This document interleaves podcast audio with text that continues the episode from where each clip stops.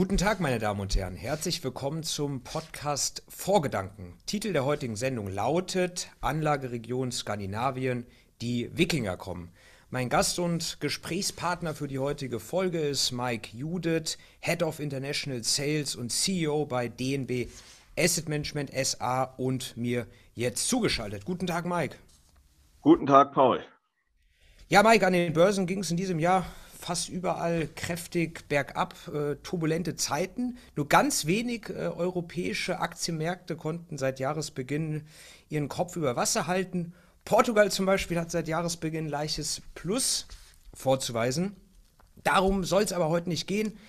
Norwegen steht year to date im Plus, Dänemark steht äh, year to date im, im Plus, soweit ich weiß, oder Schnitt zumindest deutlich besser ab als irgendwie der DAX.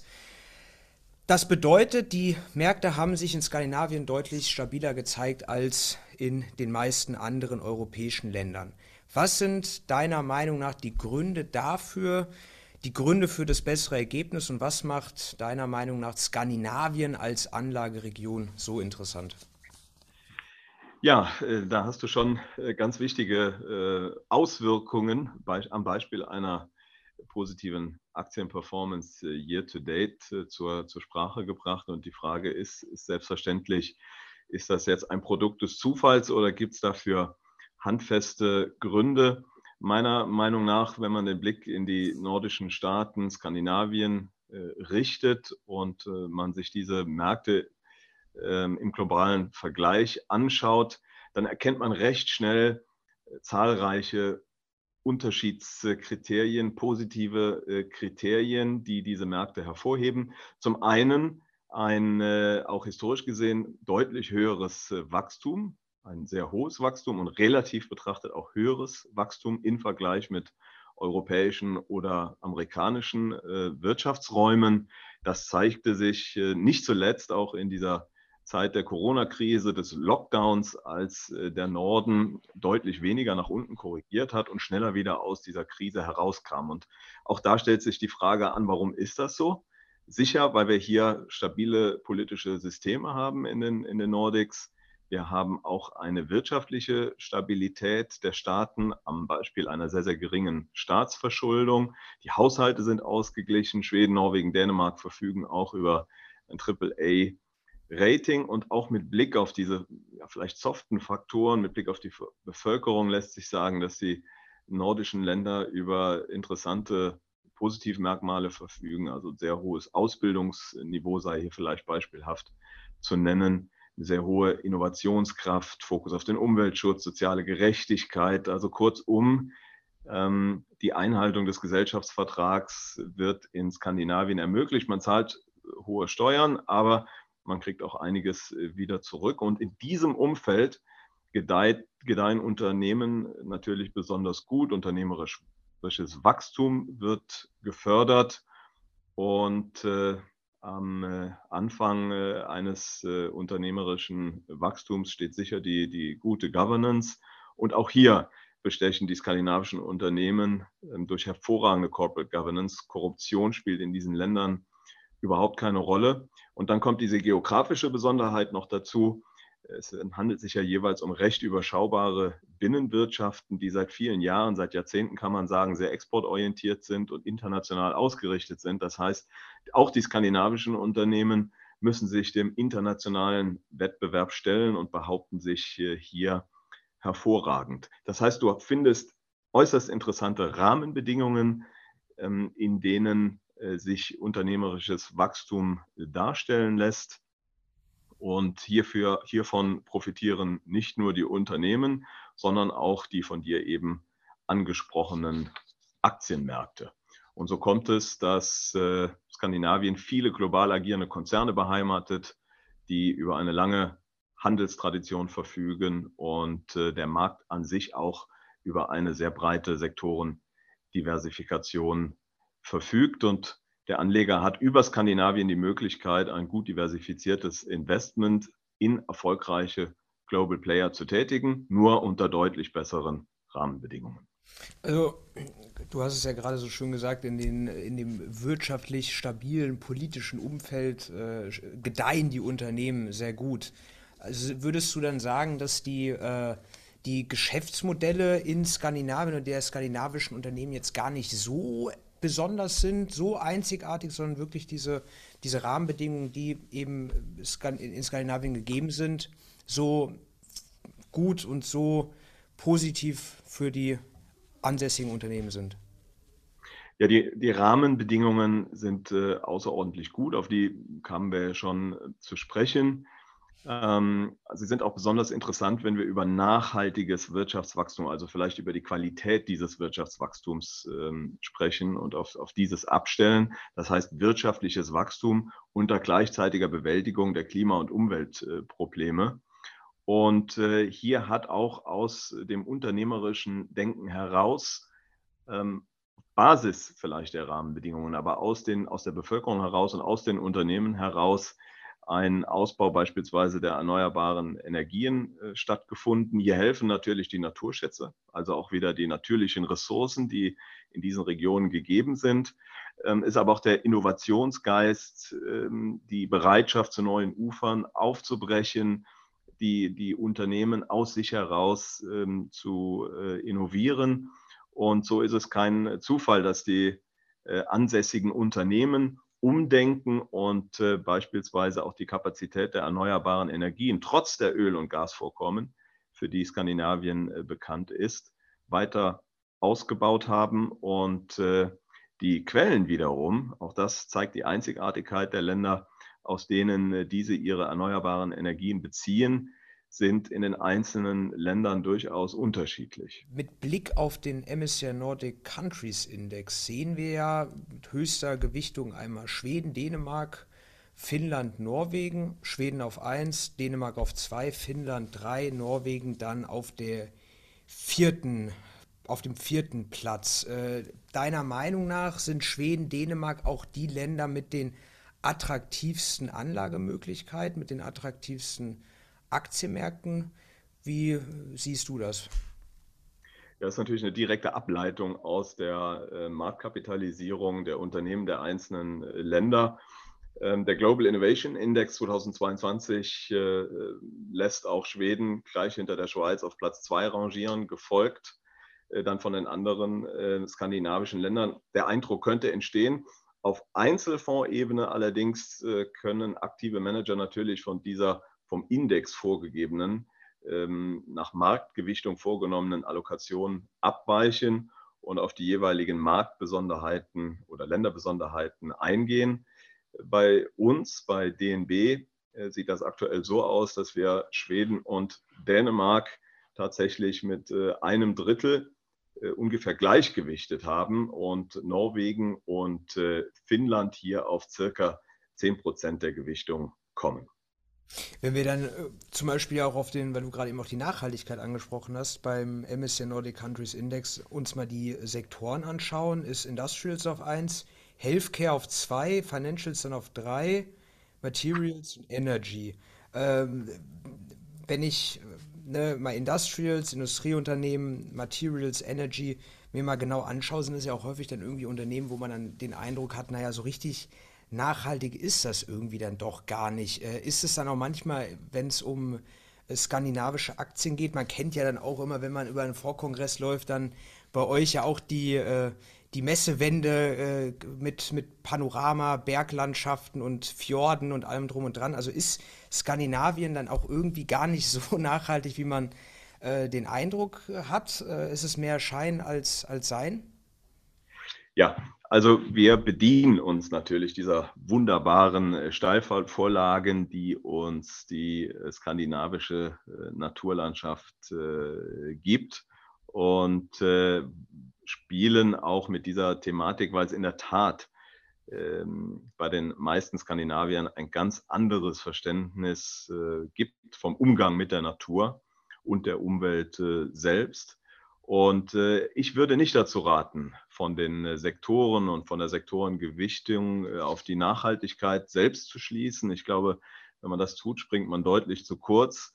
Ähm, zum einen würde ich sagen, dass die emissionsintensiven Industrien äh, insbesondere auf Innovation und technologische Vorreiter angewiesen sind, wie wir sie in Skandinavien sehen. Ich habe eben bereits über die Generierung, Produktion von erneuerbaren Energien gesprochen. In Norwegen wird äh, ja fast der gesamte Strombedarf aus erneuerbaren Energien äh, abgedeckt. In Dänemark äh, deckt die Windkraft circa 40 Prozent des Strombedarfs ab. Also hier ist man äußerst innovativ unterwegs und selbst, wie gesagt, in den emissionsintensiven Industrien wird auf Innovation gesetzt, um die Emissionsbilanz, Umweltbilanz entsprechend zu, zu korrigieren.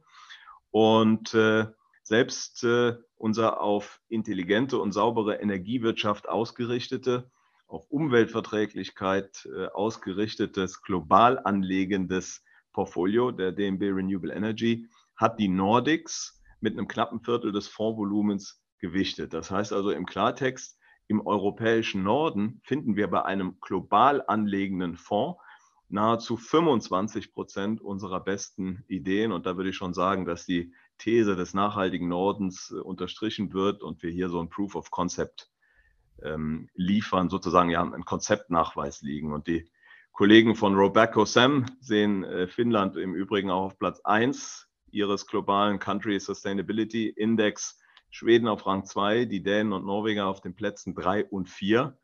Und dem äh, geschätzten Haus äh, können wir sicherlich auch keinen Home Bias unterstellen. Also ich glaube, es gibt hier handfeste Beweise für die nachhaltige Aufstellung Europas Nordens. Genau, liebe Grüße äh, in die Niederlande, äh, einmal dazu, äh, zu, zu Robeco rüber. Ja, du hast gerade angesprochen, global, bei dem globalen Fonds oder beim europäischen Aktienfonds äh, haben die skandinavische oder die skandinavische Region einen hohen Anteil oder eine hohe Gewichtung. Äh, angenommen, man nimmt jetzt so ein Play, Plain Region vor Skandinavien. Für welchen Kunden ist in deiner Meinung dann nach dann ein solches Produkt dann gedacht oder auch konzipiert. Ich kann ja auch einfach sagen, naja gut, der europäische äh, Aktienfondsmanager oder globale Aktienfondsmanager soll halt eben entscheiden, wie viel Skandinavien er da in den Fonds mit gewichten soll. Ja, also die, die Allokation von äh, der Nordics in, in äh, Ansätze, die eher breiter aufgestellt sind, ist aus unserer Sicht durchaus äh, sinnvoll, weil, wie gesagt, diese Region über die letzten 20 Jahre ein solides Wirtschaftswachstum äh, geliefert hat und das auch seine Auswirkungen hatte auf den Aktien- und den äh, Rentenbereich. Der MSCI Nordic hat sich beispielsweise im Vergleich zum MSCI World oder zum äh, MSCI Europe deutlich besser entwickelt. Das heißt, jede Anlegerin, jeder Anleger, der sich mit dem Gedanken trägt, in die Nordics zu investieren, ähm, hat die Hoffnung und die Möglichkeit auf ein veritables nordisches Alpha, also so eine Art nordischen äh, Mehrrendite gegenüber der breiteren äh, Variante eines europäischen oder amerikanischen ähm, Index, müsste allerdings auch mit einer etwas höheren Schwankungsintensität leben können, dass sozusagen der Preis, das Preisschildchen, das an dieser Allokation dann klebt, weil die Märkte in der Regel ähm, deutlich stärker schwanken, gerade in äh, Krisenzeiten, in denen wir ähm, uns jetzt befinden. Ähm, hier allerdings kann dieser Faktor überkompensiert werden durch die, durch die Stabilität. Ähm, wie gesagt, du hast ja gerade auf die Outperformance auch der nordischen Aktienmärkte hingewiesen. Wir haben Ähnliches im äh, Corona-Lockdown erlebt. Ähm, das ist allerdings keine ganz sichere Wette, weil äh, die Nordics sich natürlich nicht aus dem globalen Wirtschaftslauf verabschieden können und äh, sie von vielen, manchmal auch mehrheitlich als äh, nicht als sicherer Hafen angesehen werden, sondern als kleiner Nischenmarkt äh, betrachtet werden. Und dann findet die Flucht in ähm, die Vereinigten Staaten und in den US-Dollar statt. Das kann auch zulasten der nordischen Märkte gehen. Und im Rentenbereich kann man noch nicht einmal sagen, dass es hier äh, das Preisschildchen der besonderen Schwankungsintensität gibt. Auch hier im Rentenbereich profitiert man von eigenständigen äh, Notenbanken, in äh, Norwegen beispielsweise konnte man schon im September 21 wieder beginnen, den Leitzins von 0 auf äh, damals 75 Prozent anzuheben, befindet sich jetzt auf einem Niveau von 2,25 Prozent. Und äh, neben dem Faktor der höheren Verzinsung haben wir es hier nicht nur im Investment-Grade-Bereich, sondern auch im Hochzinsbereich mit äh, fast zweistelligen äh, Yields to Maturity zu tun, was wiederum, ähm, würde ich behaupten wollen, zu einer Art nordischem Alpha in der Rentenallokation führen kann. Ja, du hast gerade den sicheren Hafen angesprochen. Vielleicht auch hier nochmal eine Frage oder auch ein Punkt, wenn es auch um die Währungskomponente geht. Äh, macht es aus der Währungssicht auch Sinn, als Anleger zu sagen, ich gehe eben nochmal verstärkt in Skandinavien rein, um dementsprechend auch nicht nur einen Euro oder einen Dollar abzudecken. Ne? Hast ja dann hier in, in Skandinavien eine, eine schwedische Krone, norwegische äh, Krone äh, in Dänemark. Ähm, wie wichtig ist es dort auch oder führen auch diese, mh, dieser, dieser Flucht in die, in die, äh, in die sicheren Häfen ähm, auch zu, zu, zu Zahlungsströmen, zu Kapitalflüssen in diese Region, die dann auch den, die Aktienmärkte dann auch wieder stärken? Ja, das ist eine sehr gute Frage und äh, sicherlich noch einmal eine Wette, die den äh, Anlagecharakter ähm, deutlich äh, verändert. Bleiben wir vielleicht bei dem äh, Hochzinsbereich hier äh, würden wir eher nicht dazu raten, zusätzliche Währungswetten einzugehen, denn durch die hohe, Schwankungsintensität auch der Währungen ähm, verändert sich der, der Charakter des Portfolios insofern, als dass der eigentliche Risikotreiber hier natürlich das Kreditrisiko sein soll, dass wir äh, den wir auch mit, dem, mit äh, der Investment Management Intelligence, die wir vor Ort haben, als einer der größten äh, Hochzinsbroker und Asset Manager ganz gut aufgestellt sind, ähm, komplett auf den Kopf stellt, indem wir eine, eine sehr äh, schwankungsintensives Währungsrisiko im Prinzip nochmal draufsatteln. Für mutige Anlegerinnen und Anleger könnte man natürlich darüber nachdenken, nicht nur diesen zweistelligen, die zweistellige Yield to Maturity äh, zu nutzen und als Chance zu betrachten, sondern auch den historischen Tiefstand der norwegischen Krone. Ähm, aber wie gesagt, hier muss man, hier muss man äh, gehörige Schwankungen in Kauf zu nehmen, bereit sein. Und äh, für diejenigen, die das Währungsrisiko nicht nehmen möchten, die müssen sich, glaube ich, aktuell mit Hedging-Kosten von circa 1,3 Prozent ähm, abfinden und landen dann aber immer noch eine knapp zweistellige Rendite auf Jahressicht. Wie sieht es denn aus, wenn du gerade Risiko auch angesprochen hast? Äh, könnte man auch deiner Meinung nach sagen, so ich gehe, jetzt eben in ein Länderfonds, sage ich will eben Plain, äh, Schweden, Norwegen, Dänemark haben? Oder wäre das deiner Meinung nach dann zu viel Spezialisierung, zu viel des Guten? Das entscheidet natürlich jede Anlegerin und jeder Anleger äh, so äh, für sich. Wir stellen jedoch äh, immer heraus, dass eine gesunde Sektorendiversifizierung und Sektorenallokation nur dann gegeben ist, im Aktienbereich jedenfalls, wenn wir über die skandinavischen oder nordischen Märkte als Ganzes äh, sprechen.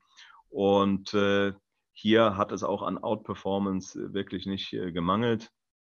Über die letzten 20 Jahre äh, lässt, lässt, der MSCI Nordic den MSCI World mit mehr als 90 Prozent hinter sich und den MSCI Europe mit mehr als 150 Prozent.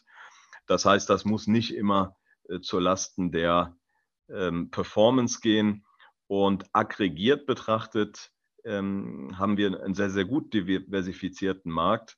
Wir haben eine geringere Gewichtung vergleichsweise äh, in den Segmenten der Basiskonsumgüter und Nicht-Basiskonsumgüter, haben aber im Gegenzug eine höhere Gewichtung der Industriewerte, was natürlich vor allen Dingen am schwedischen Exposure liegt.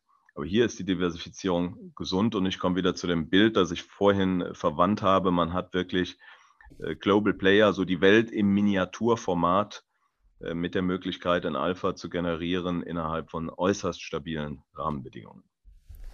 Ja, du bist äh, ja nicht nur CEO bei DNB äh, Asset Management, du bist ja auch Head of International Sales. Du wurdest sogar, ich habe letztens auch äh, mal gegoogelt, äh, von ähm, einer Plattform als Vertriebsprofi des Monats ausgezeichnet.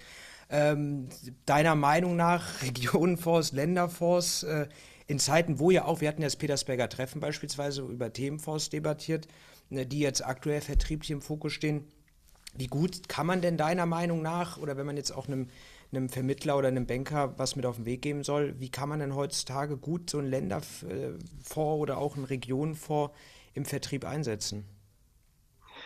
Ja, im Prinzip äh, gibt es mehrere Gründe, warum wir äh, die Nordics ins, äh, ins Schaufenster stellen.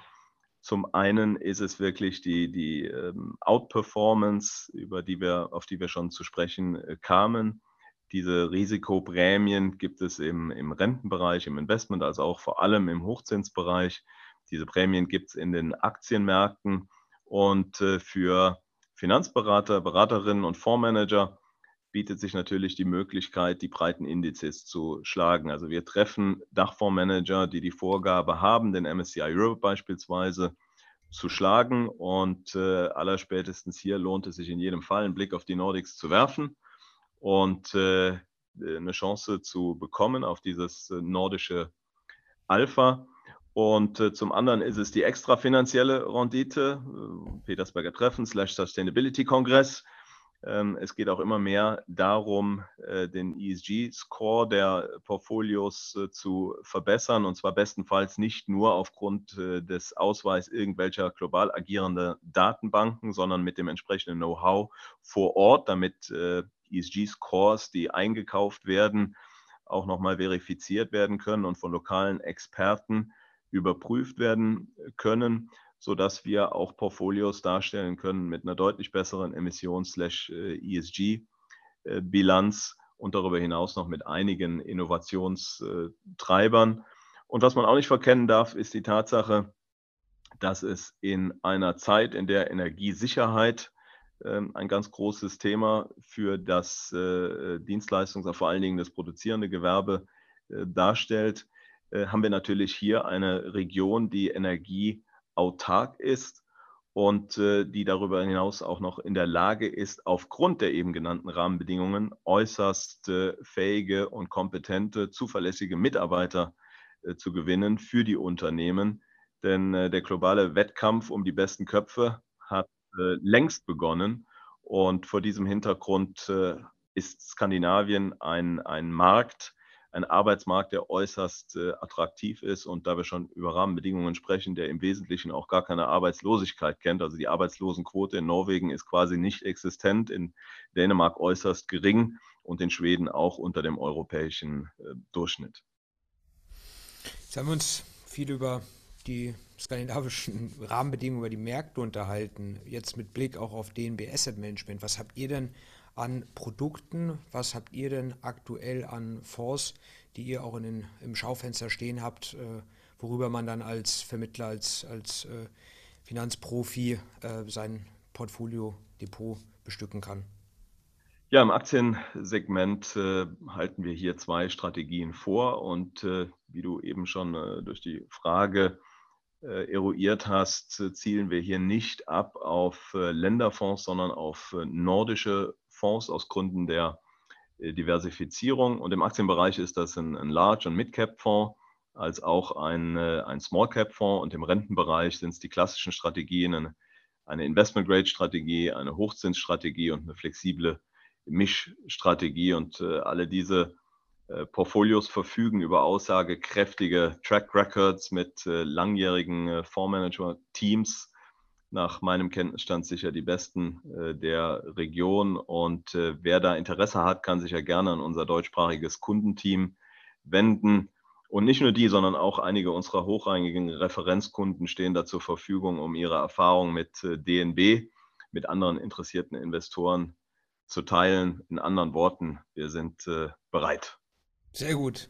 Ja, äh, zum Schluss, äh, letzte Frage, kommt natürlich immer die Frage nach einer Literaturempfehlung. Äh, Mike, was liest du derzeit? Was kannst du unseren Zuhörern heute empfehlen? Also gerade äh, zugeschlagen, zugeklappt äh, habe ich äh, ein Buch, das ich mir auf Impuls eines Kollegen bestellt habe, heißt The Return of the Russian Leviathan und äh, ist ein Buch von Sergei Medvedev und gerade im Hinblick auf die augenblicklichen äh, Spannungen und die Kriegssituation in der Ukraine ähm, eine sehr interessante Lektüre, die einem hilft, äh, die Russen und die russische Volksseele ein wenig besser zu verstehen. Ja, Mike, dann vielen Dank für das äh, tolle, nette Gespräch. Äh, den Zuhörern sei wie immer auch gedankt für das Zuhören und äh, ich hoffe, Sie bewerten den Podcast auch positiv bei Apple Podcasts, bei Spotify und Co. Und in Tradition führe ich das natürlich weiter und zitiere Herrn Drescher, wie er immer so schön sagt. Hiermit verabschiede ich mich aus dem ABC Tower in Köln mit einem Kölschen Tschö.